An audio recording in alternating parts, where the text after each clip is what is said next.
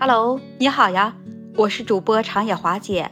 华姐现在就生活在日本，每天都会在这里分享一些国内外的热点以及日本的真实生活现状。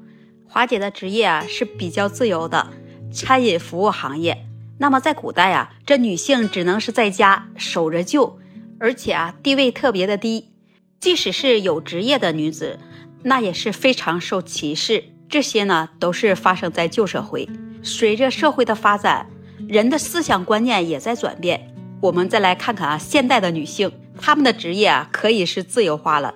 那些男性的专属职业呢，也有很多女性来涉足了。近日的热搜上就说了，有一位重庆的零零后的女孩在做守墓人，还引了许多网友的羡慕。在以前，这种职业一般都是。中年或者是高年的男性来从事这个行业，那父母啊，他不会接受自己的年轻儿女走上社会找这样的工作。还有一些信仰重的人，他们就认为这种地方是不干净的，或者不算是什么一个正当的职业。还有一些偏见的父母呢，他们认为自己的女儿都不能嫁给守墓人的年轻男子，甚至啊，还会说。在那里工作的人运气啊都会很差。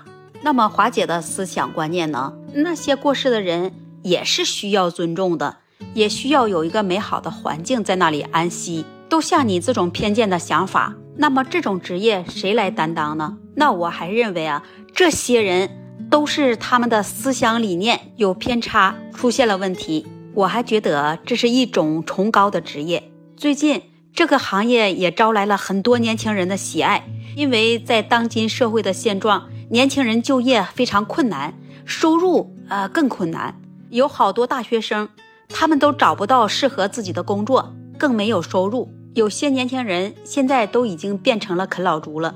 那我们再来说说，你选择了守墓人这个职业，首先我们来说说它的好处。第一，选择了这种职业，工薪较高一些。每天只要你按时按点上班就可以了。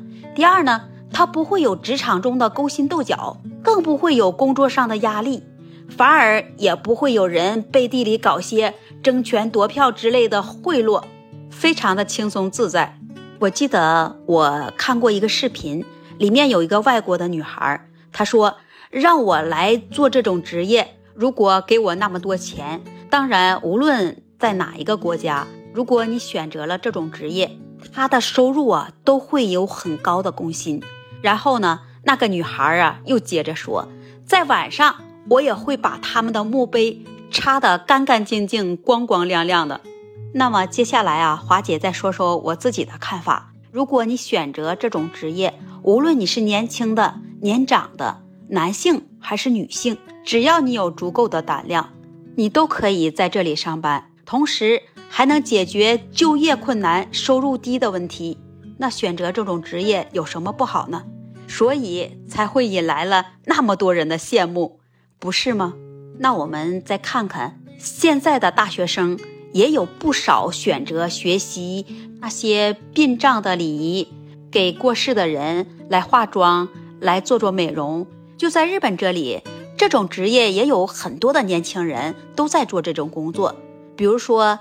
在做法事的会场、通夜的场所，还有火化运尸的场所，也都能看到许多年轻人的身影。大家也许都听说过吧？在日本这里，日本人会把自己家的墓地设在居民区里，而且这墓地周围的房子还特别的贵。那我们再想想，住在这房子里的人，每天都守着这墓地，那都变成了这职业的守墓人了。但是没有人在乎什么，都已经习惯了。甚至有买不起墓地的日本人家，家里人过世了，直接就把这骨灰放在了家里，全家人老老小小每天都在这守着，全家人都成了职业的守墓人了。听完华姐带给你的这些分享，对于这种职业，你是如何看待的呢？欢迎把你的想法写在评论区。也欢迎你关注、订阅华姐的专辑。那这期节目啊，华姐就跟你分享到这里了。下期节目会更精彩。那我们下期节目再见。